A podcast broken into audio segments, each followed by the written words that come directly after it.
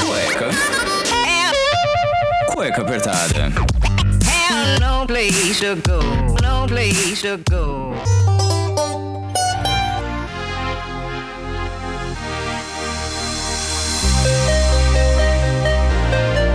Muito bem, sejam bem-vindos a mais um programa do Cueca Apertada. Mais uma vez não, porque já tô falando isso, já tem 100 programas.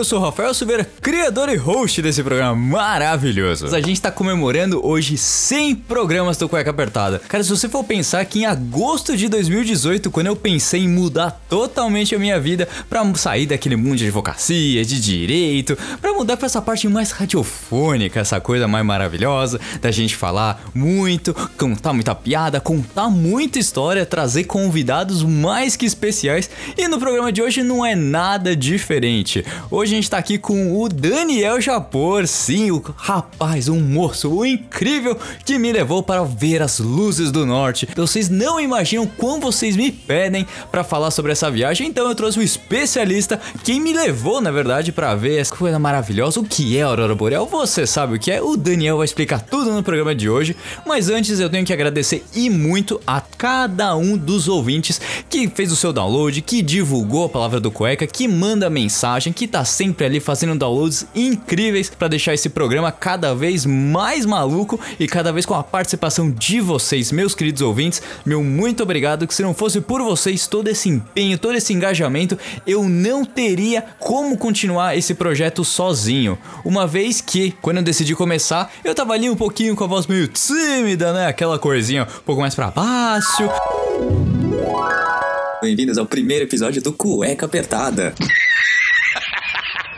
E aí, com o feedback de vocês, eu fui melhorando, fui trazendo conhecimento, fui atrás também de conhecimento de pessoas ilustres para ajudar nessa modulação vocal, para trazer essa dinâmica aqui pro Cueca Apertada. Então, tenho que agradecer muito a vocês. E lembrando também que tem o nosso padrinho, então se você puder ajudar e quiser ajudar também, porque ninguém é obrigado a nada, mas tem lá. Então, entra no www.padrim, o padrinho é com m.com.br barra cueca apertada e seja um cueca apoiador ali com 5, 10, 20, 40 reais ou o que você puder. E dependendo do nível ali, você já sabe a pauta, você já sabe o que vai acontecer, quem é o convidado, pode mandar pergunta e também, por que não, tá aqui, né, fazendo uma pergunta ao vivo. Você imagina a bagunça e o carinho que eu tenho por vocês. Então, se quiser ajudar, meu muito obrigado para você, meus cueca apoiadores.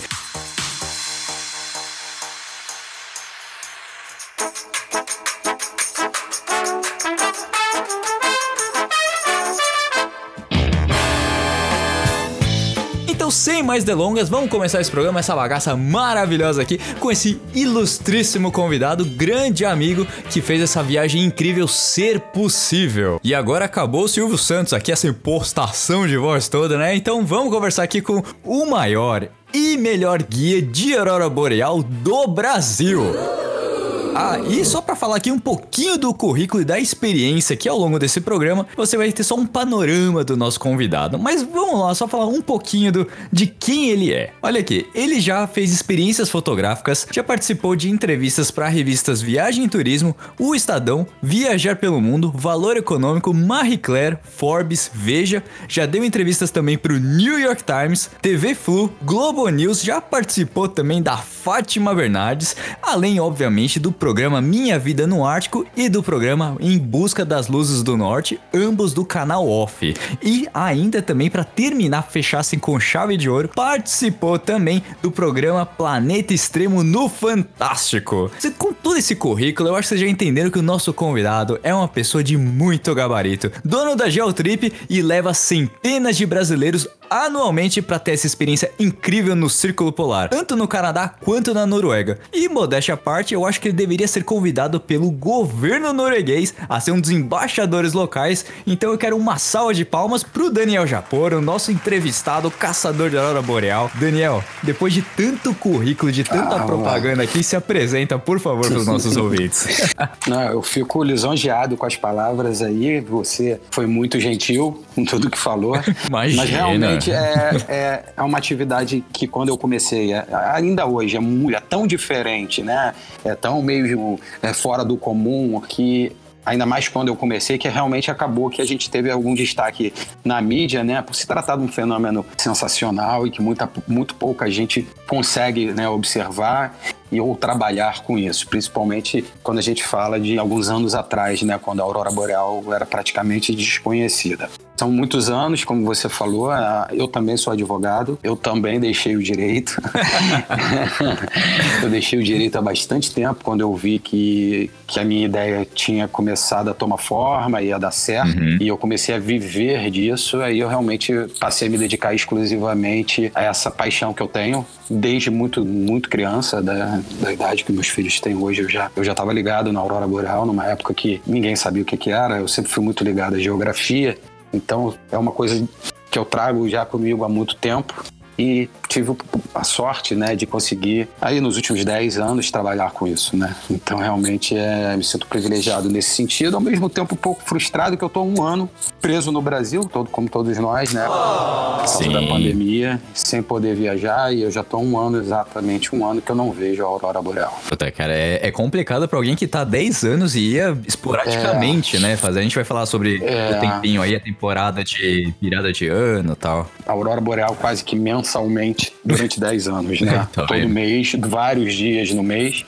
é, de setembro a março, que é a temporada que se pode ver a aurora boreal no Ártico, né? Sim. Então isso, é, isso virou tipo uma rotina na minha vida, né? Tá lá, aqui e lá, e sempre olhando pro céu e vendo luz. E ah, de vez em quando eu me pego agora olhando aqui, vendo nuvem assim, por um frações de segundo, imaginando que pode ser uma aurora se formando, sabe? O meu cérebro até me engana. De tanto que eu fiquei, com tantos anos que eu fiquei olhando pro céu em busca das luzes, né? Então, é, realmente, é tudo que eu tenho me dedicado nesses anos todos aí. E assim, você fala com uma paixão sem igual, né? Todo mundo que me pergunta, fala que vê as fotos, principalmente nessa última semana aí que a gente tá gravando é, fim de fevereiro, começo de março, que fazem sete anos que eu fui com, com o Daniel. É, pra ver a Aurora, todo mundo pergunta, ai, como é que é ver? Pra onde você foi? Eu simplesmente falo, cara, segue o Daniel Japor, da Geotrip, porque quando eu fui pesquisar a respeito foi em 2013, quando eu comecei a pesquisar a respeito, eu via muitos amigos é, de- da faculdade mesmo, até amigos próximos, todo mundo, aquele turismo que todo mundo quer fazer, ah, ir pra Paris, ir pra Disney, ah, fazer alguma coisa pelo Brasil. E eu falava, eu quero fazer uma coisa diferente, eu quero fazer uma coisa assim É. que ninguém, que eu não conheça ninguém tenha feito. E por uma ironia do destino, eu botei Aurora Boreal, porque eu tinha um daqueles cards da, que vinha no, naquele chocolate surpresa. E o primeiro que eu tirei foi, era uma foto da, da Aurora Boreal. Eu olhei aquele fenômeno também, quando criancinha, eu devia ter uns 6, 7 anos. E eu falei, quero ver isso uma vez, na, pelo menos em algum momento da minha vida. E procurando, eu botei como se forma a Aurora Boreal, comecei a pesquisar muito pelo tema e caí no site da Geotrip, que não é nada do que é hoje, tinha algum, pou- poucas informações, né? E tinha Não, eu tava, eu tava começando, né? Sim. Sete, há sete anos atrás eu tava ainda começando e errando, né? Porque.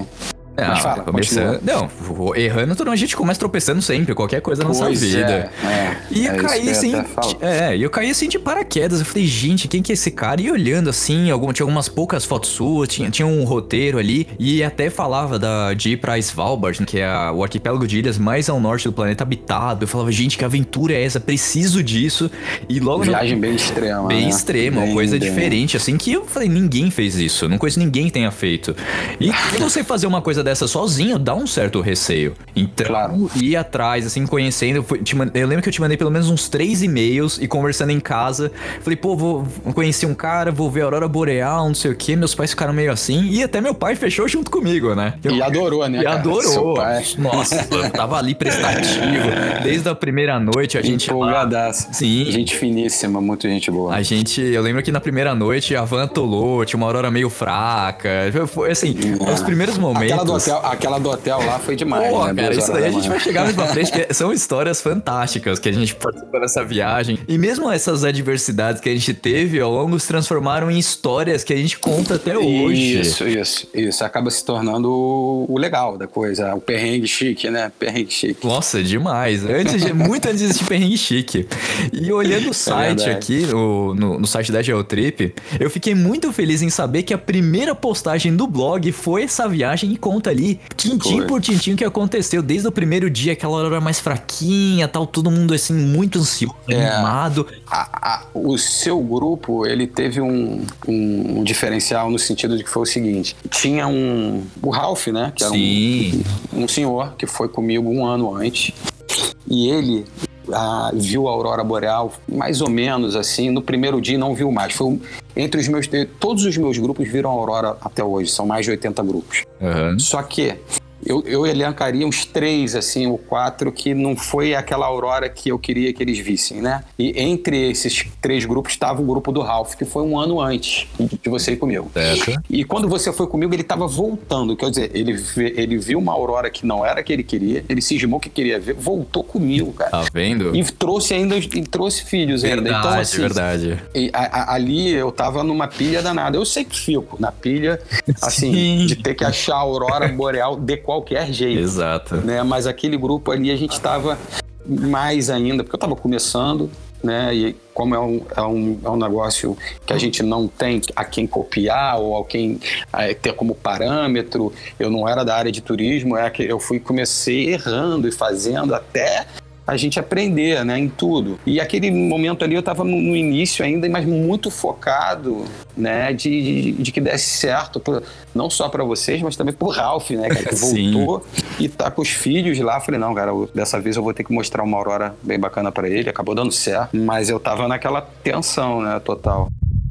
Mas foi, foi, foi demais, assim. Cara, foi, apesar disso, do- assim, do- de ele ter tido uma, uma, não digo uma experiência ruim, porque a gente vai falar ainda que a aurora é um fenômeno da natureza. É, Sim. a gente não pode falar, putz, é 100% de chance que você vai ver. A gente espera que veja, vai numa época que é muito provável que dê pra ver, mas... É. Hoje, eu, hoje, com essa experiência toda, né, lá como se fosse aqui, né, onde eu tô agora, eu conheço como é que se comporta a nuvem. Hoje em dia a gente dá praticamente 100%. O que a gente não consegue é realmente dizer que nível vai ter a aurora boreal que, o cara, que a pessoa vai ver, né? Você vai estar forte, média ou fraca. Mas que ele vai ver luz no céu, é certo, né? Hoje em dia a gente consegue basicamente vender, a realmente confirmar, né? A certeza, sim. O, o, pra mim, a experiência foi muito assim. de- no primeiro dia foi uma bem fraquinha que a gente olhava assim, falei, nossa, não conseguia nem ver a. a olho nu ela tava muito fraquinha, tanto Fica melhor na foto. É, a só, foto né? tava muito mais forte. Eu até fiquei assim, caramba, mas isso é a Aurora? Eu fiquei muito encucado. Algumas vezes é assim. E com o passar dos dias, foi evoluindo tal, até chegar no fatídico dia. Que é esse que a gente É. saiu, que era o dia que ter a aurora mais forte ali do, desse, desse Que a gente já sabia, Tronço, já né? sabia. Só que o tempo mudou. Ficou nublado, a gente rodou um bom tempo que o Daniel tem essa característica, você que tá escutando, ele vai atrás. A gente parou em vários pontos, viu um monte de coisa pelo caminho e não conseguia. A gente voltou pro hotel, meio cabisbaixo, tipo, ah, não vou conseguir ver, paciência. Deu uma meia hora já de pijama, o Daniel liga no quarto de cada um do, do, do que tá, o pessoal que tava com a gente e falou: Olha, tem um lugar que é certeza, vocês topam ir. É claro. A gente só botou o casaco por cima, entrou na van, todo mundo animado, rindo, cantando e partiu.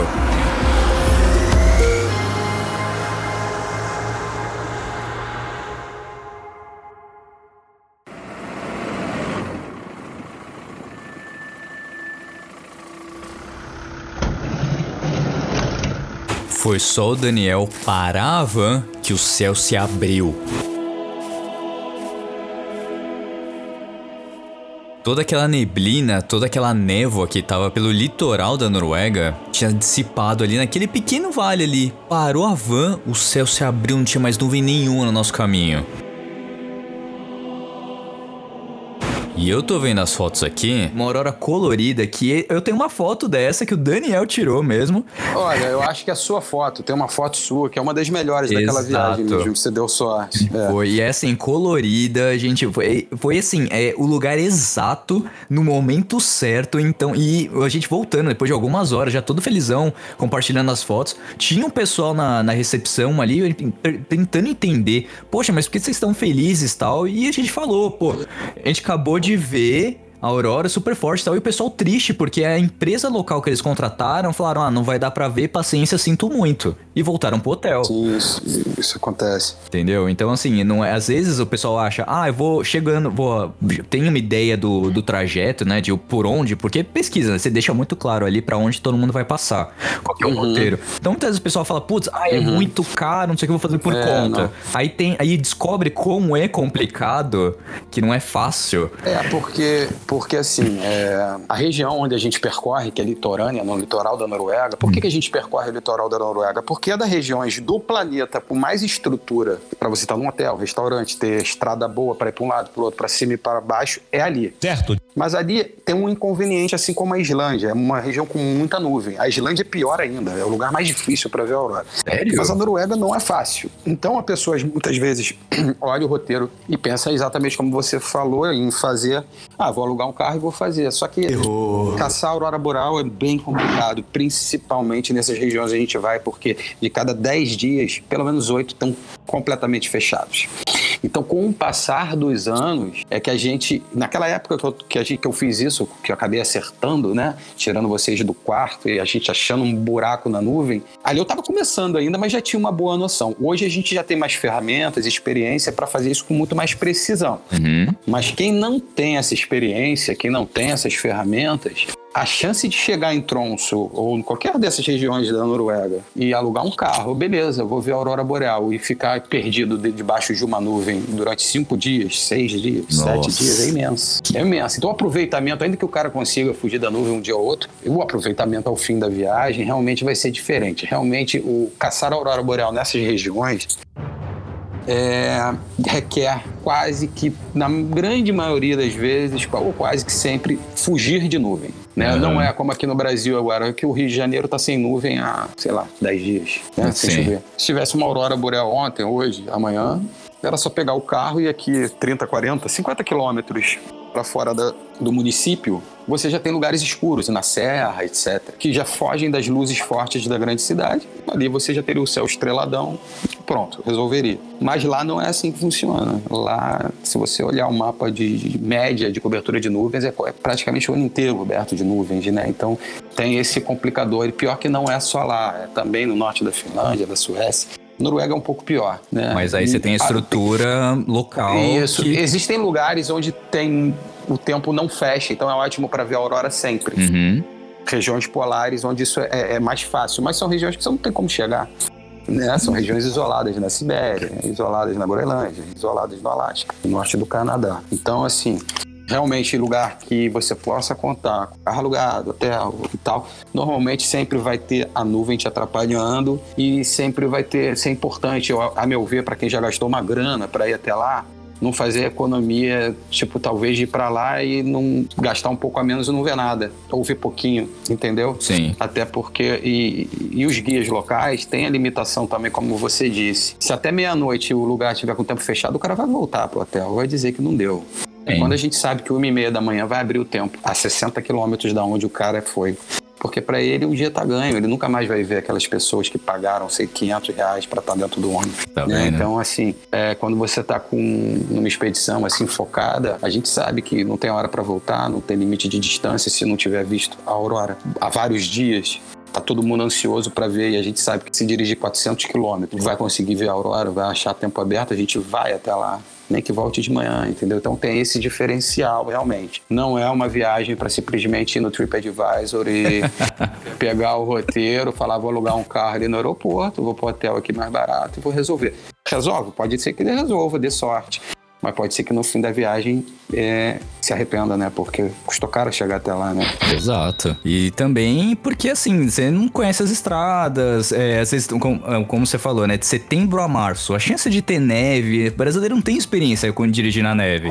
É todos os meses, menos setembro. Então, Mesmo, mesmo em setembro tem uma lâminazinha de gelo na madrugada, né? exato, O imagina. orvalho congela, o brasileiro fica realmente. O cara dá pra fazer, dá pra fazer, mas rola uma insegurança também, né? Não é a das estradas mais fáceis de dirigir, apesar de não ter buraco. É, tá bom. Mas ah, isso aí é, tem que dar muita sorte, entendeu? A chance disso não acontecer é grande. Né? Pô, com certeza. A gente, eu, a gente tá, viveu isso aqui, né? A gente acabou de contar aí que a gente pô, rodou, rodou, é, o tempo fechado durante algumas horas, e aí, pô, um, em algum momento específico ali ia abrir, cara. E aí, todo mundo tem que estar tá animado. Você levou teus filhos pra lá? Sim, meu pai. Tem alguma idade, assim, que você fala, pro, oh, a partir dessa idade é bom, porque, como você falou, é uma expedição. Você tem o dia livre, mas à noite, cara, vamos pra cima e pra baixo tentar achar, porque a graça é conseguir ver a aurora boreal. Então, já levei meus filhos, né? Ambos tinham cinco anos, eles cada um numa época, né? Uhum. Eles têm a idade diferente. Meu pai foi com 75, 75 ano passado, dois anos agora. É, já tive lá no início, do, gente com 82 anos já foi também. E já teve uma menina de, com dois anos. Aí sim, foi porque era um casal de amigos e eu falei que dava para eles irem desde que eles alugassem um carro para que no momento que ela começasse a reclamar eles pudessem voltar para o hotel e assim eles fizeram. E mas ela curtiu também, ela, é, ela participava. Então assim, mas a gente não tem problema nenhum, nenhuma limitação de idade, né? Que seja qualquer idade, desde que a idade é, não traga problema pro para o restante do grupo. Ou seja, se a pessoa tiver um, alguma limitação física por causa da idade, ou for uma criança que não está acostumada e chora e quer ir embora, aí realmente não tem como ir, porque é sempre uma viagem em grupo, todo mundo na van e ninguém deve né, é, trazer transtorno para quem já está lá viajando junto. Então, assim, nesse sentido, uma criança tranquila ou pessoa de idade que entre e sai de uma van normalmente, qualquer um pode ir. Então, tem que o pessoal às vezes fica com meio de receio, ah, eu vou investir numa viagem que é um valor expressivo, digamos assim, mas a experiência é única, é como e aí você tem toda essa preocupação, sabe, de você ter que ir dirigir, de ir atrás e fazer um monte de coisa que olhar pro céu todo mundo consegue olhar. Agora, conseguir tirar foto, fazer tudo, ter experiência, é, são outros 500. Não, não tenho o que dizer. O pessoal acha que é, é, fácil. E não é, porque a gente também tá falando também aqui tanto, ah, aurora, aurora. Como que se forma uma aurora boreal? Tá, vou pegar, antes de responder, se pegar um gancho que você tava é. falando que a gente vai esquecer. Você falou da valorização que você deu a essa viagem. Uma coisa que eu noto é que grande parte das pessoas que viajam, não todas, uma grande parte que viajam com a gente já conhecem muito do mundo. Já conhecem vários, vários países, já foram para a Ásia, etc. Mas se você entrar, quando eu entro no Facebook dessas pessoas, a foto que tá lá do, do, do, perfil, não, aquela foto de mural, né, do Facebook, ainda é a foto da viagem da Aurora Boreal. Sim. Eu, eu sou um cara que desde criança, apaixonado por Atlas, até hoje eu durmo para pegar no sono, eu boto no Google Earth. Eu adoro mapa, adoro viagem, adoro país, geografia. Eu considero, sem dúvida, é, eu, entre as três viagens no planeta mais incríveis que você possa fazer. Você tem a Antártida de cruzeiro, talvez subir o Everest, uma coisa assim, entendeu? E tem caçar a aurora boreal durante determinado de, de dias. Certo. Para mim não existe roteiro, nada tão, tão ah, geograficamente interessante, naturalmente interessante no planeta. Por isso é marcante realmente a gente ver você falando sete anos depois, gente com dez anos atrás ainda tá lá com a fotinho no perfil e não esquece a viagem, porque realmente o sentimento de ver a aurora boreal é quase como se a gente estivesse em contato com algo fora do planeta, né? Quase uma Exato. viagem, uma estação espacial ou é, é, é algo tipo, muito único para quem mora nos trópicos, ou seja, para a população do mundo inteiro, que não só nos trópicos, no, nas regiões é, é, temperadas do planeta. Só menos de 1% que consegue ver esse fenômeno, é que 1%, 0,005% com frequência. Então, realmente é uma viagem extraordinária e o fenômeno em si também é algo muito especial. Agora, explicando para a galera como você perguntou, A aurora boreal, ela se forma no sol, né, cara? A gente acha que é um fenômeno que o leigo pensa, pô, como é que pode, né? Umas luzes que acendem no céu e se movem, dançam. Que bruxaria, velho! No céu, mas tem que ser numa região polar, né? Tem que ser lugar frio, né? A maioria das pessoas não tá muito ligada em geografia, em círculo polar, em região polar. Só sabe que é frio, né? Tipo, Antártica é embaixo e tem outro negócio em cima. Assim, na grosso modo, é o que a maioria já se sabe. Tem aurora boreal nesses lugares, ok? Isso se sabe há pouco tempo, né? É, não é do planeta, né? A aurora boreal não faz parte da Terra, ela é uma luz que acende na Terra, mas por causa de um fenômeno espacial. Então, o Sol, a superfície do Sol, ela ela está o tempo todo em, em atividade. Vez por outra, que eu digo vez por outra, não, quase que o tempo todo na, na superfície do Sol formam-se, a grosso modo, explosões, buracos coronais que emitem. Esses buracos coronais são milhares de vezes o tamanho da Terra, tá? Sim. Que emitem radiação. Essa radiação, esse buraco às vezes está virado, está na parte de cima do Sol, outras vezes na parte de baixo. Uma vez tá, às vezes está para um lado, às vezes está para o outro. E algumas vezes, e algumas vezes que eu digo é duas ou três vezes por mês, às vezes menos um pouco, mas pelo menos todo mês tem alguma virada para a Terra. Tá? É, Quando essa então- labareda, digamos assim, está virada para a Terra, demora de 3 a 4 dias para essa radiação que essa labareda emite, que é o plasma, chegar até a Terra. Só que ele chega na Terra e a nossa atmosfera ela não deixa essa radiação entrar. É por isso que nós não, vi- não vemos a aurora boreal nos trópicos aqui, nas grandes cidades, no mundo em geral. Ao mesmo tempo, essa radiação, como não consegue penetrar, ela passa da Terra, mas ao passar os campos magnéticos, aí sim, em cima da Terra e na parte de baixo existe uma coisa chamada polo, campo magnético, que é um polo magnético, que é um campo de força que ele atrai essa partícula que foi repelida.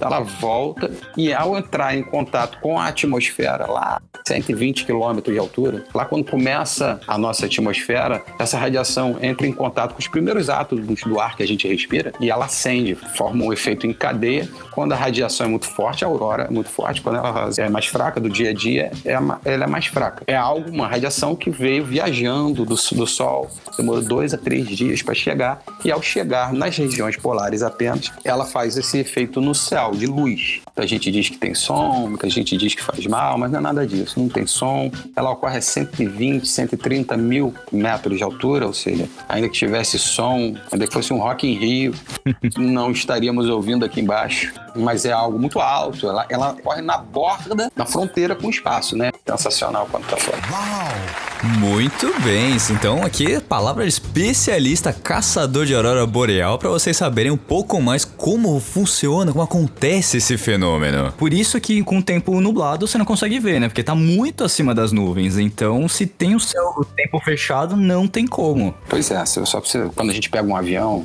velocidade de é, altura de um Boeing desse, de cruzeiro, você tá o quê? 11 mil metros de altura no máximo, 12 mil Sim. no máximo, muito raramente aquele 787 vai a 12 mil.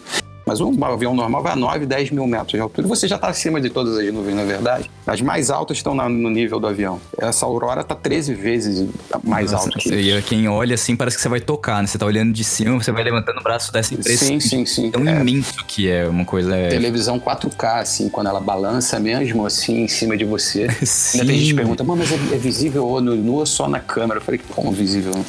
O negócio é 4K, que parece que tá 3, 2 metros e meio de altura. e Você vai botar a Exato. mão, é Então, você vai parece que tá descendo. Como você disse, é uma experiência de outro. Parece de outro planeta, né? Uma experiência totalmente fora da Terra. Porque é um- Sim, sim. É o troço. É, é o negócio mais surreal que tem na, na nossa geografia. Eu, como, como apaixonado por geografia, que estudo geografia, sem ter feito geografia, mas estudo desde criança, diariamente, praticamente.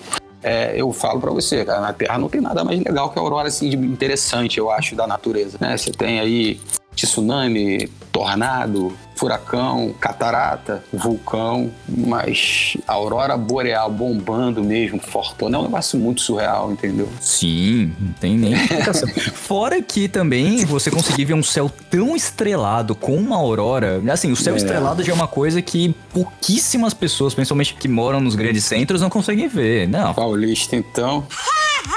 É, então, né? Carioca, paulista, gente que mora, eu moro aqui no Rio, você em São Paulo, a gente tem gente que não vê o céu estrelado Três Marias, Cruzeiro do Sul há 10 anos. Desde que foi pra uma fazenda. Exato. Eu fui pra uma cidade chamada São Francisco Xavier, aqui em São Paulo. Ele fica a uns 60 quilômetros de São, São José dos Campos. Pra conseguir ver o céu um pouco mais estrelado, porque eu só tive experiências de céu estrelados assim, nessa viagem da, da, pra ver a aurora, pra caçar a aurora contigo, e quando eu fui uh, fazer um safari no, no deserto no Egito, que eu tava a 400 quilômetros de qualquer cidade. É, e deserto, deserto também é excelente. Porque não tem essa poluição Partícula. visual. Então, aí foi, assim, foram os céus mais estrelados que eu já vi na minha vida. E pra tentar ter um pouco dessas experiências passadas, eu Assusta, acabei. né?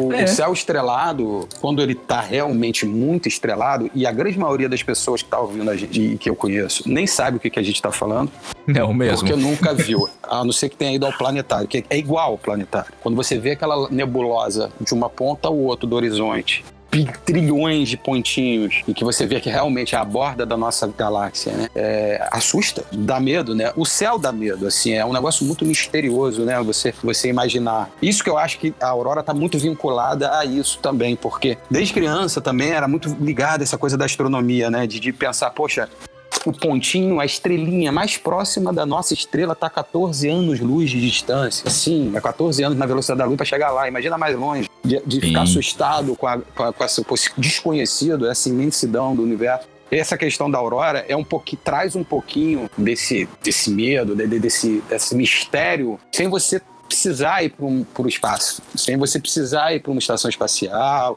nem, nem para um, um observatório, nem nada. Naturalmente você está de cara com algo ali espacial mesmo muito bizarro sim, e corriqueiro nessas regiões. Então, assim, Exato. a Aurora é realmente o mais legal que tem, assim, no mundo natural aí, pelo menos para mim, com certeza. Mas, ô, ô, Daniel, também tem uma coisa que eu tenho que salientar aqui com, contigo, que o pessoal não, não, não sabe o que, que é, que é pegar... O, Daniel fez muito isso na, nas, nessas expedições que a gente sai, que a gente sai todo dia pra calçar a Aurora, né? Passava a manhã livre, tal, a tarde livre, e à noite, bater perna, entrava na van todo mundo e ia pra algum lugar, ponto que poderia ter aurora dependendo da, é, da hora, né? Porque a Terra vai girando e tal para vir a radiação solar. O Daniel, ele compra uma churrasqueirinha, dessas portáteis que eles vendem ali de descartável, e compra um filé de salmão que ele só põe sal, gente. E fica a coisa mais maravilhosa do mundo. É um salmão que eu nunca comi em nenhum lugar por onde eu passei nessa terra. E só com sal e ali feito no, no, gelo, na neve, ali só com, com a churrasqueira. Como que você faz, você teve essa ideia, cara? Essa questão de caçar a aurora boreal, né? A gente fica no relento, na verdade. Quando Exato. para, é, fica no relento.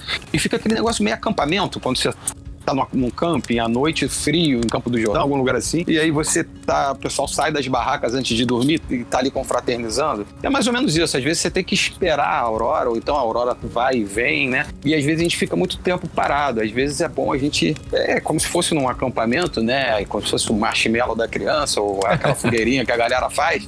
É como se fosse mais um entretenimento, né? E o salmão lá é sensacional, né? Do jeito Nossa, que, que você pode comer ele do jeito que ele vier, cru ou, ou mesmo assado ali naquela churrasqueirinha. E, e, fica maravilhoso, né? porque o, é outro nível o peixe de lá, né? O salmão muito fresco, né? Muito, nossa, coisa de. Gente, é sério, eu nunca comi um salmão tão saboroso. Você sabe que eu enjoei, cara, de tanto que eu comi. eu, sou, eu adoro salmão, mas cru. É, salmãozinho é, cozido, assado, eu já enjoei, cara. Enjoei de tanto.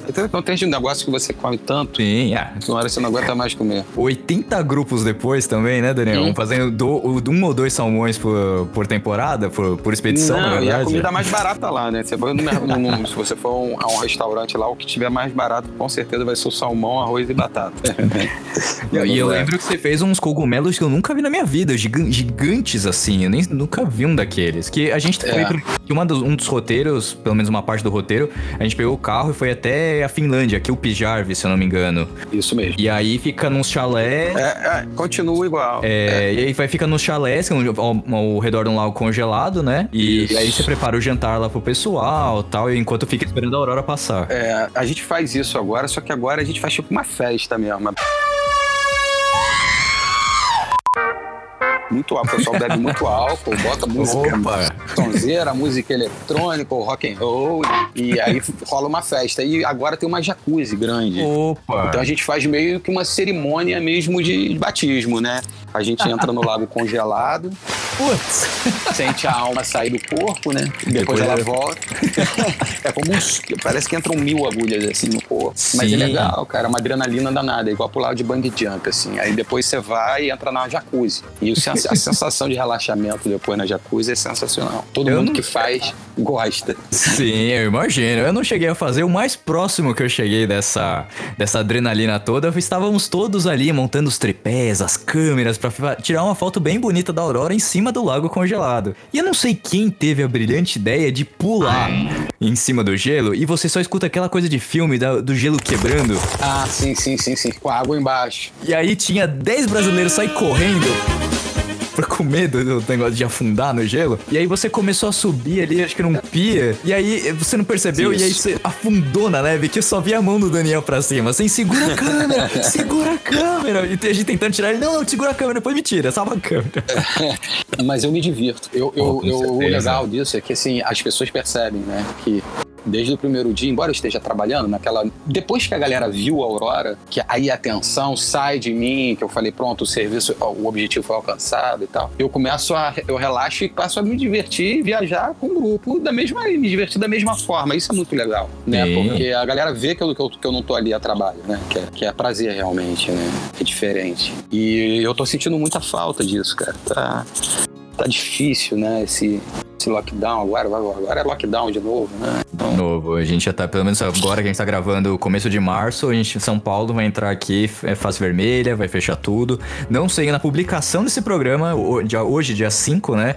Ah, Dia 5 de abril, quando ele vai sair, é, como que vai estar, enfim, a gente espera que as coisas melhorem um pouco com esses 15 dias fechados em casa. esse mês de março aí tá com cara de que vai ser um dos mais difíceis que esse país já viu. Exato. E é uma coisa que não tem muito o que fazer. E é um ponto que eu queria chegar contigo, cara. Porque assim, agora você estaria terminando uma- a temporada 2020-2021, né? Isso. Tem uma previsão aí pra setembro, quando volta? Se, se Então. porventura voltar ou não? Como que você tá com o pessoal? Porque você tem que ter contato com os hotéis, tanto na Noruega, que foi o que eu fiz, que agora você também faz é, Alasca, é o Canadá. Alasca. É, então, ambos, tanto a Noruega quanto o Alasca, que é sob esse novo presidente, né, dos Estados Unidos, até por causa dessas novas cepas aí brasileiras, né, é, Uhum. ele- eles, com certeza, nós seremos um dos últimos países a estar liberado para entrar em outros, desses dois, ou na América ou na Europa, né. Então, mas ao mesmo tempo, há uma previsão de que o Brasil receba milhões de vacinas agora em abril. Então, a minha esperança é,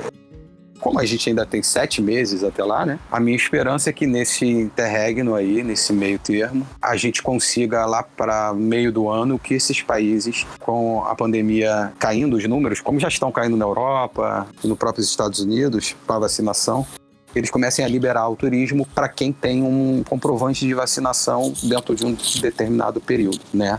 Certo. E pensando nessa possibilidade, nós estamos já, já com datas a partir de setembro. Setembro, outubro, novembro, janeiro, fevereiro e março. Então nós estamos encarando de forma normal. As pessoas estão fechando, mas é claro que a gente tem um contratinho dizendo, claro, que caso o embarque por causa do Covid-19 seja impossibilitado, no momento do cancelamento lá na frente, aí nós est- estornaremos o valor ou a pessoa irá trocar por uma data futura. Maravilha. Mas ainda com uma esperança de, de ir e tal, não, não parou. O Geotrip não parou de maneira nenhuma. Não pode parar, porque é, é o- é o que eu faço, é o que eu gosto de fazer, não vai parar. O dia que essa pandemia nos deixar, ela vai voltar, né? Então Maravilha. são sete meses até lá.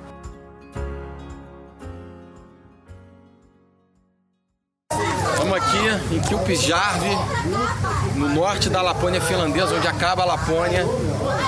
20 brasileiros tomando banho de jacuzzi, tomando champanhe, sem precisar sair daqui. E a aurora boreal bombando no céu, a galera comemorando. A aurora explodindo mais uma vez. Último dia de viagem, ela não para, não para, não para.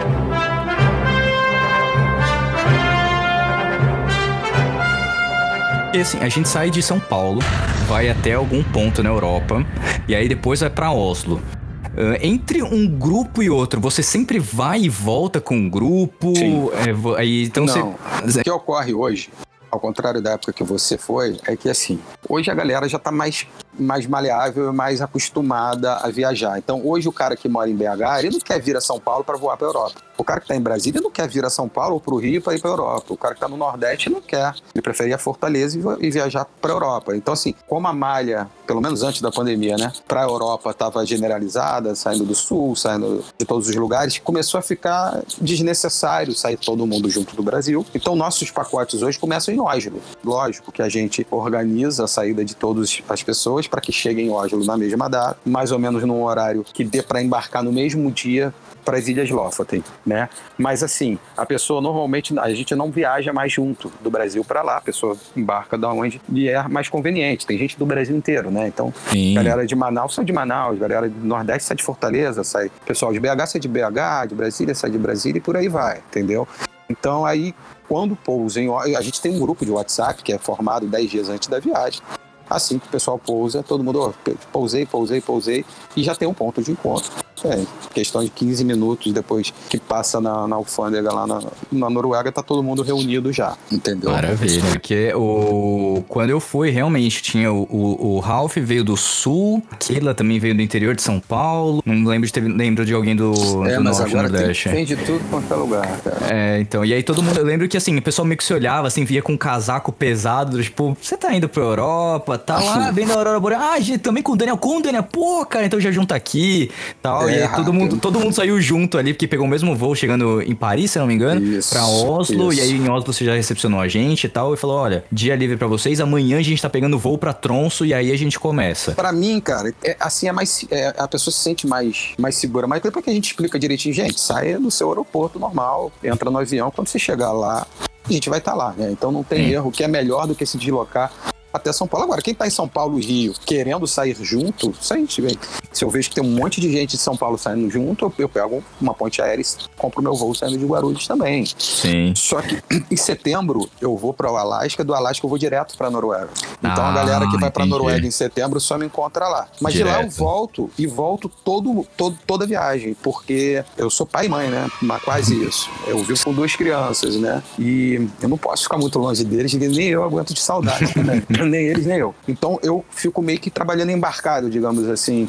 é, durante a temporada da Aurora. Eu fico meio que 15 dias, na verdade 12 dias lá, 18 aqui, 12 lá, mais ou menos isso. Mas aí você E- acaba fazendo, então, uma expedição por, por mês, é isso? Sim, Por setembro que você acaba porque- ficando esse é, tempo lá, um mês eu fora. poderia ter, tive muitos anos e se eu divulgar demais, poderia até fazer um grupo atrás do outro. Certo. Isso teria o primeiro problema da, com relação aos meus filhos, né?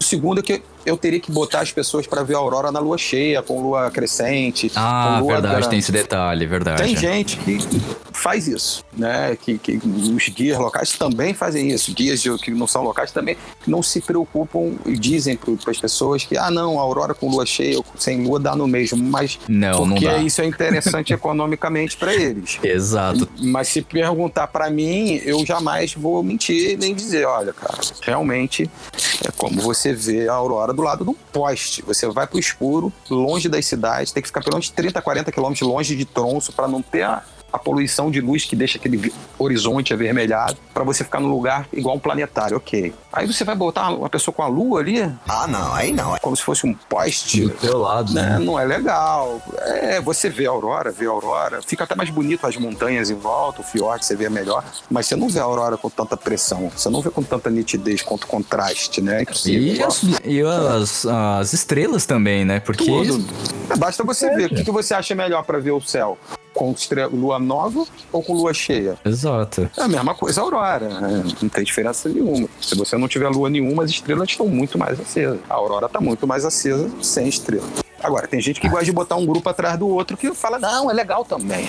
Ah, legal pra ele, né? Pra quem tá indo. Pode até ser, mas tipo, é o que você falou, você vai ter um detalhe a mais na sua foto. Eu acho que quem tá querendo fazer uma viagem dessa é uma viagem pro resto da vida, né? Exato, porque é uma Então, memória uma das- guarda, cara. É, então, assim, eu acho imprescindível que, já que vai até lá, que veja da melhor forma possível, né? Então, Sim. eu só vou na lua nova ou aí minguante, ou pegando ela crescendo no final. Não tem problema. Mas botar aquela lua grande com o meu grupo, hoje em dia eu não faço mais. Né? Ah. Eu demorei um, tato- alguns anos até ter certeza de- disso, mas hoje em dia eu evito, né? E no roteiro aqui a gente falou de Kilpijarv e tal, mas você incluiu, é, assim, saiu, que a gente, a gente foi pra Svalbard, né? A gente falou no começo do programa, e agora colocou Ilhas Lofoten.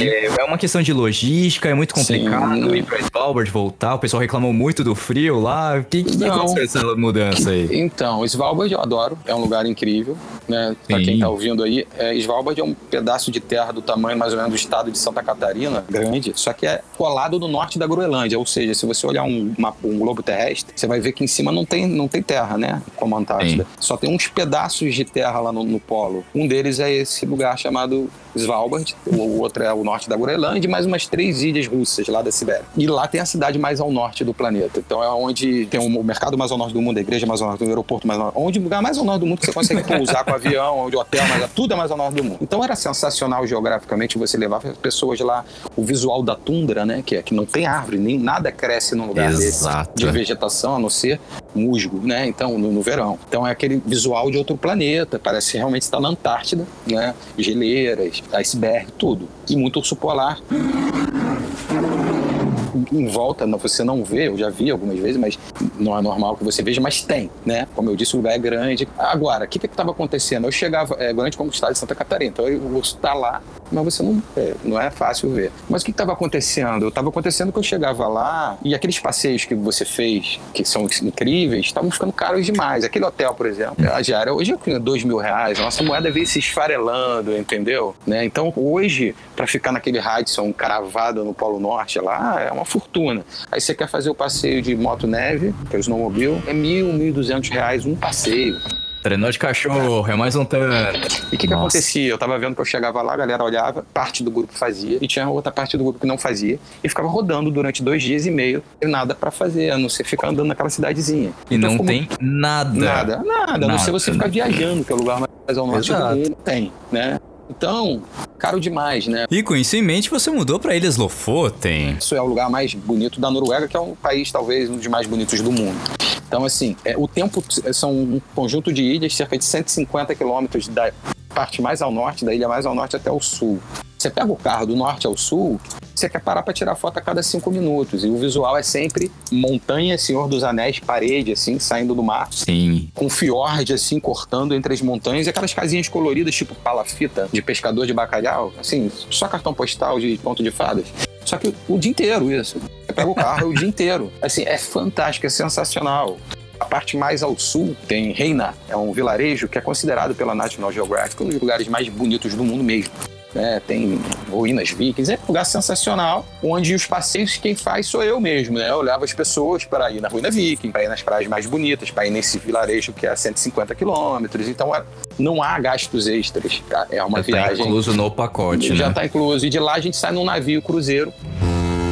Por uma noite. A gente fica 16 horas dentro desse navio. A gente entra à noite, lancha. Consegue ver a aurora. Se tiver a aurora boreal e o tempo aberto, você consegue ver do deck, no fundo do navio. Nossa, que coisa maravilhosa. Tomando um vinhozinho ou sopa de bacalhau que eles servem. Eles entram à noite no fiord mais fininho, navegável da Noruega, que é o Troll Fjord.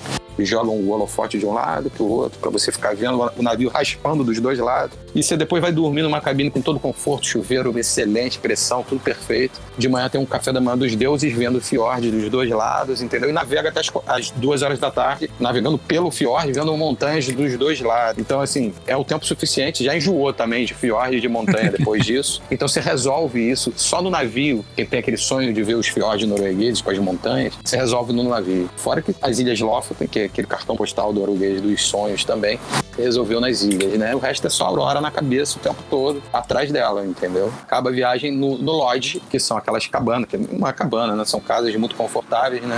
Os chalés, Wi-Fi, a cabo, agora tem a jacuzzi, como eu disse. É sensacional, cara. É um roteiro que a gente tenta unir a beleza geográfica da Noruega, que só a Noruega tem, com mais a aurora boreal, que aí tem em outros lugares, e com a Lapônia extrema, né? Aquela Lapônia do Papai Noel, que é é do imaginário, que é o que a gente alcança lá no fim da viagem no Lodge, que você citou aí, que eu também narrei.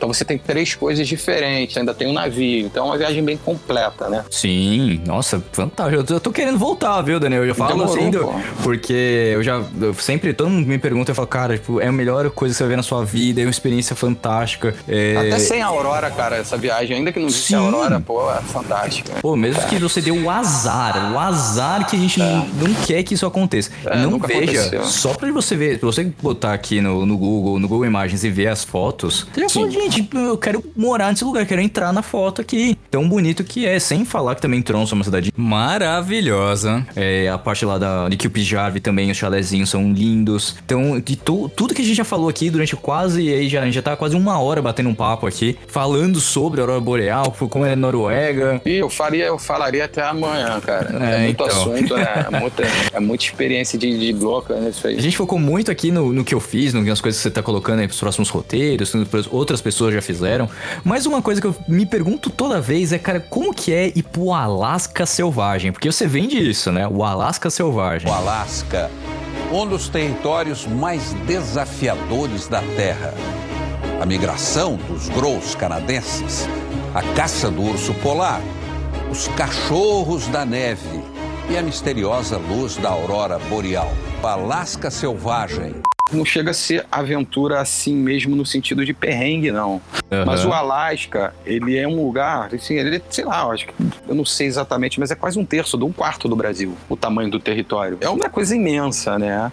Então você imaginar que tem duas cidades ali, e mais nada. O resto, aliás, tem três cidades, né? E mais nada. E as três cidades não chega a 500 mil habitantes, né? Então, assim, é um, uma imensidão, só que além de ser grande, é cheio de bicho. E, e- e- e é um lugar é, que, a partir de outubro, assim, se acontecer alguma coisa, é assim, é um lugar selvagem pela natureza é inóspita, assim, é um lugar muito frio. Então é um lugar que o frio mata, né, as pessoas, e onde você não pode ficar de bobeira, porque tem alce, tem o lobo, tem, tem o urso pra caramba. Então, assim, dá essa sensação quando você tá atravessando. A gente primeiro faz o sul do Alasca, onde tem algumas geleiras. Depois a gente sobe até a Fairbanks, que é a cruza até o coração, lá no meio do Alasca, que é a Eu Fairbanks. tô, tô vendo aqui no mapa pra ver. Caraca, É, um rolê, hein? É um rolê, é uns 800 quilômetros. E no caminho tem o Parque Nacional do Denali, que é a região do- no, no interior do Alasca mais selvagem, onde tem mais bicho, que é onde tem a Certo. montanha mais gelada da Terra, né? Que é o Monte Denali, é o Monte McKinley. Você deve ter ouvido falar no McKinley, Sim. né? É uma montanha de, de, de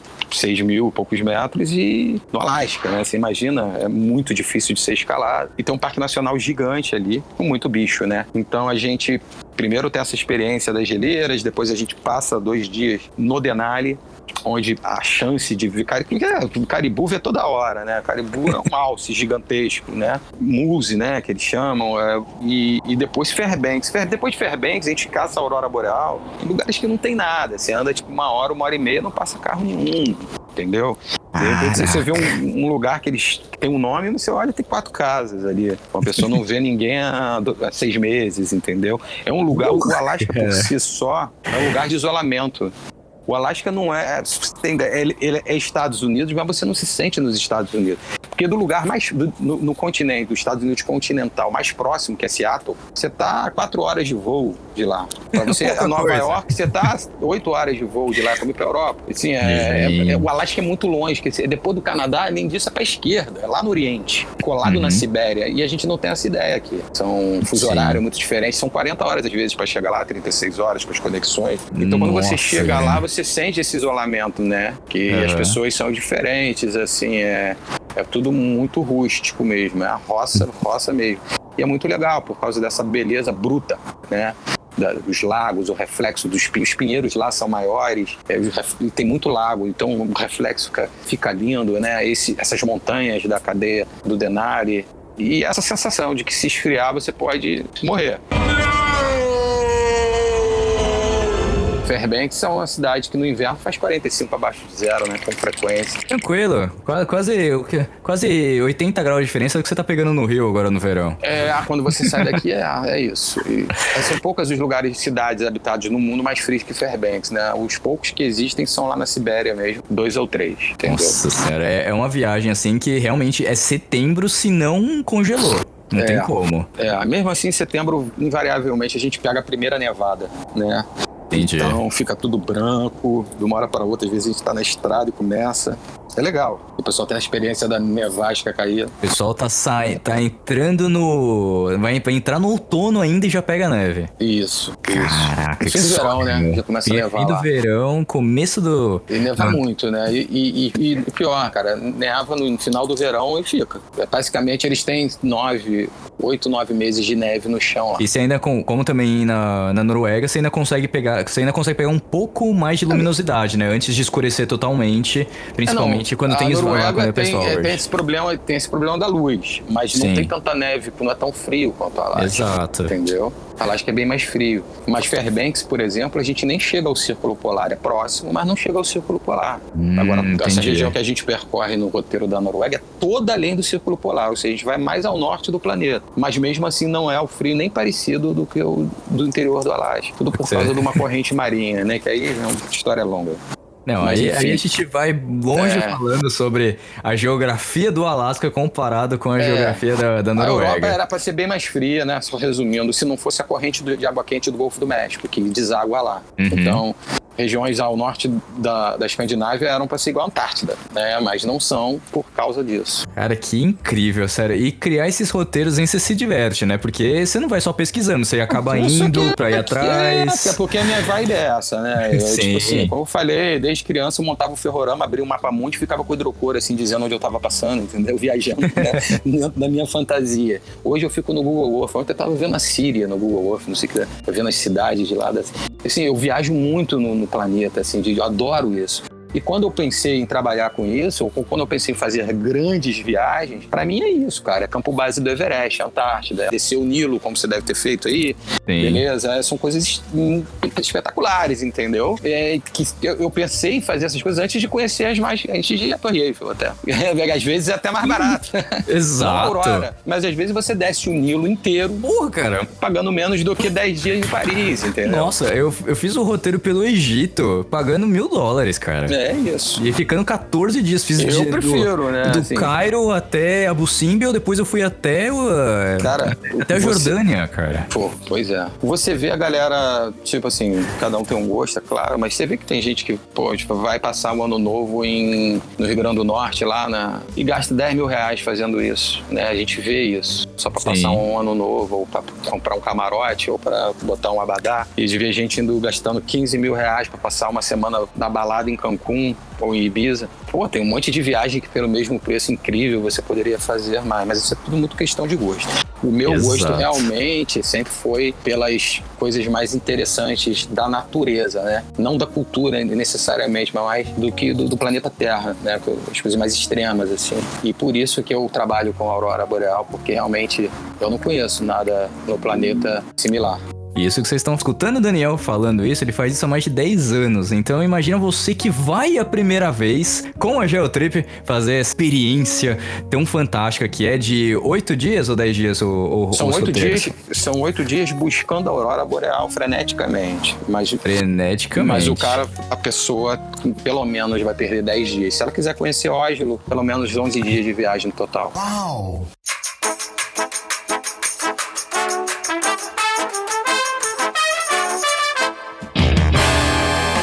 Ô Daniel, a gente tem aqui ah, um momento que é um momento cueca apertada. A gente quer saber um- algum perrengue que você passou, em, pelo menos em 10 anos deve ter tipo um assim que você falou, putz, cara, como que eu vou resolver esse problema? Ah, já passei vários. já vários. Teve um grupo, não sei agora se me pegou, eu vou falar o primeiro que apareceu na Teve um grupo que não viu a Aurora Boreal no primeiro, no segundo, no terceiro dia, foi passando a viagem e viu uma aurora tímida. Era uma galera sensacional, todo mundo empolgado. E eu tava vendo, desde sair do Brasil, que só ia bombar mesmo, só ia estar forte, no último dia de, de tentativa. E- Nossa. mas que tar- teria a possibilidade de estar bonito nos dois dias antes do último dia, ou seja, no penúltimo e no antepenúltimo. No resto daria para tirar foto e tal, mas a gente pegou tempo ruim, ruim, ruim e não tava vendo nada. Quando a gente chegou no pen- antepenúltimo dia, a gente tava no Lodge, lá na Finlândia, no chalé. E aí, tempo fechado, fechado, fui até a fronteira, quando cheguei lá pra Suécia, voltei. Não adiantava, não adiantava. No outro dia, a mesma coisa, eu reuni a galera. O último dia seria em Tronso. A gente voltaria para Tronso, teria uma última caçada da Aurora Boreal em Tronso e voltaríamos ao Brasil no dia seguinte. Tá. Eu vi o tempo e falei, cara, a Aurora vai explodir. Essa galera não viu nada. E eu tenho que voltar para Tronso com eles, porque o hotel tá lá, porque eu tenho um voo, tem isso, tem aquilo, tem aquilo outro. Aí eu reuni a galera, falei, gente, ó, é o seguinte, a gente tem que voltar, mas a gente não vai ver nada amanhã em Tronso. Putz. Todo mundo é, broxou, assim, todo mundo. Eu imagino. Pô, não acredito, cara, não acredito. Falei, não, mas tem uma opção. Se vocês quiserem abandonar o hotel lá e a gente for para a direção oposta, ou seja, para o leste, entrar para dentro da Suécia, lá quase na borda entre a Finlândia e a Sibéria, existe quase com certeza a chance de tempo aberto. E se o tempo estiver aberto lá, vocês vão ver a aurora da vida de vocês. Cara, na mesma hora todo mundo topou, só que não tinha hotel, não tinha nada para a gente ficar, o lugar onde a gente estava não tinha mais uma diária. Enfim, eu eu fuxiquei lá e consegui achar um lugarejozinho que tinha um hotelzinho de interior, que não é interior, era um lugarejo, tipo com 80, 50 habitantes, no meio do nada, mas que tinha um lugar lá com uns quartinhos bem vagabundo, mas pelo menos daria para desmaiar lá. E, no, e, enfim, troquei o roteiro, fomos para aquela região, vi uma das auroras mais fortes da minha vida, foi uma noite surreal, fantástica com a galera e deu muito certo, todo mundo ficou super agradecido e tal. Que mas demais, depois a gente cara. teve que praticamente acampar todo mundo junto, mas ao mesmo tempo todo mundo muito feliz, assim. A galera desmaiou. Quando amanheceu, Nossa. cara, tava rolando aquele eclipse do sol, entendeu? Que só tava dando pra ver nas regiões polares. Isso foi uns Nossa, 4, que 5 anos demais. atrás. Então a gente viu uma super mega aurora boreal. No outro dia, quando foi 11h30 da manhã, mais ou menos, a lua começou a entrar na frente do sol, o sol escureceu, cara. Fez aquele anel, escureceu e foi, assim, um fim de viagem fantástico. Tive que dirigir pra caramba, porque eu fui eu vim lá de dentro da Suécia, de voltar para Tronso, mas aí Imagina. finalizamos bem a viagem. Eu imagino, poxa, mas isso daí também foi uma aventura que se não tivesse dado certo, cara, você teria também ficado muito Me decepcionado, exposto né? muito. Teria perdido uma noite de um hotel quatro estrelas, a galera à toa, se cansando. No fim da viagem ainda não via nada, ia ser brabo, cara. Porra, Aquela cara, aurora imagina. apareceu, nossa, fiquei muito feliz. Como sempre, né? Mas esse dia Sim. foi mais especial ainda. Aquele dia contigo foi, foi muito especial também. Foi, foi, foi, foi Aquele dia, a, gente, a gente viu até ET naquele dia, Daniel. O quê? Porra, cara, não tem, tem como. Isso daí supera Não, aquela qualquer ali foi coisa. ridícula, cara. Foi aquela Agora eu nem lembrava que tinha sido com você. Aquilo ali, Foi, meu irmão, ele, ele é aquele papo de louco. Né? Ele tem, né, pô, não dá pra acreditar que eu passei por aquilo, cara. Mas também quem vai imaginar que tem quatro canhões de raio laser no meio do nada no ar, Medo, no meio da roça, batendo numa nuvem e parecendo um tipo voador, né? Exato, ninguém imaginaria. E gente- o pessoal que passava ficava perguntando, gente, o que vocês estão olhando lá pra cima? E a gente, pô, uma coisa, não sei, tá meio esquisito. Não, cara, eu tinha certeza que era um OVNI. Fiz time-lapse, lembra? A verdade. Nossa, cara, que surreal. Mas Foi você vê como as coisas são. Foi demais. Depois a gente passando e vendo que era raio de Valeu, luz. valeu. É, valeu. Cara, Daniel, a gente tava batendo papo aqui, já se prolongou até do que a gente tinha se comprometido a falar. Agora também fazer o seu jabazão aí, já falou várias vezes, geotrip.com.br pra saber mais, fechar pacote, entrar em contato contigo, mas vai lá, cara, agora é hora de brilhar e vender mais ainda teu peixe. Ah, quem quiser, acha, acha- quem gosta desse tipo de assunto, desse tipo de fenômeno, para me seguir no, no Instagram, tem arroba auroraboreal.daniel Japor. O Japor é J-A-P de Paulo, O de ouvido, R de Rio, Japor. Ali eu boto as fotos que eu mais gosto. Só que são tantas fotos que eu tenho, Rafa, que, pô, todo dia eu tenho uma foto para botar lá. Mas Tá o- o legal desse Instagram é o seguinte, ele não é estritamente comercial. Cada foto que eu coloco ali, como a de hoje, a de ontem, tem uma história. Eu lembro exatamente a hora que eu apertei. Como eu lembrava da tua foto. Tá vendo só? Então, se você quer ter a sua foto perfeita com a Aurora Boreal ao fundo, quer ter uma viagem fantástica, eu indico aqui, vou falar de novo, Daniel Japor, aqui da Geotrip, mostrando pra gente como essa viagem pode ser especial e muito aproveitosa. Mesmo a gente sabendo que estamos em pandemia, se programa pra ir pros próximos anos ou daqui a algum tempo, enfim, vá e aproveite muito que vai ser a melhor viagem da sua vida. Tá bom? E eu vou ficando por aqui, encerrando o centésimo programa do Cueca Apertada. Espero que você tenha se divertido, aproveitado um, pouquinho mais, entendido alguma coisa do que há pelo mundo. E a gente se vê no próximo programa, na próxima semana,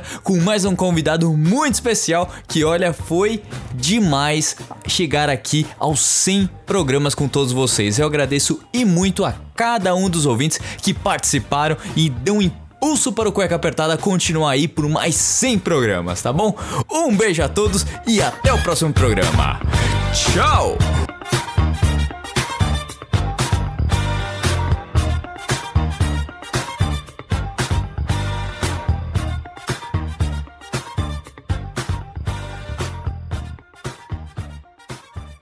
Infelizmente o programa já terminou, mas se você quer escutar os outros programas, é só entrar no Google Podcasts, Apple Podcasts, no Deezer, no Spotify e escutar todos os programas desde o início. Lembrando sempre que esse programa foi editado mais uma vez por mim, Rafael Silveira.